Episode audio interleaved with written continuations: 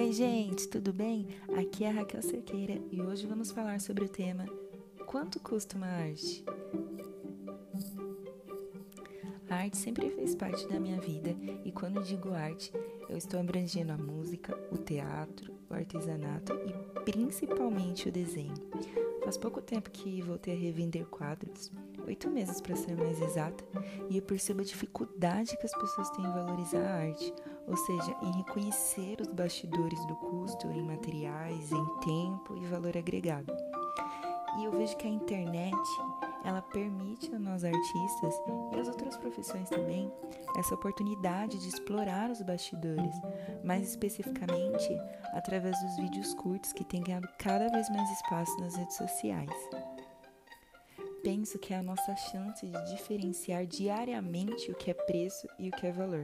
Se a comunidade que você pretende atingir entende essa diferença, é um grande passo para que o público visualize o que você produz e não precifique como: ah, isso só vale 10 reais, ou nem vale tudo isso, quer me explorar, ou ainda, essa faz 70 e o outro faz por 30.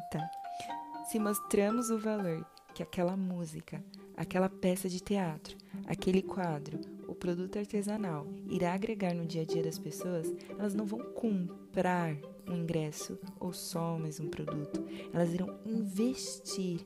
Investir no quê? Em amor, alegria, conhecimento, em valores que agregam.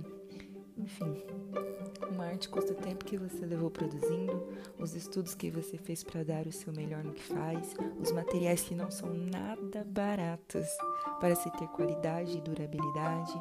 Custa também a logística e a embalagem, entre outros vários fatores. Bom, quero encerrar esse podcast com uma frase de Carlos Doce, escritor italiano do século XIX, que diz: A arte não imita, interpreta. Até a próxima, gente!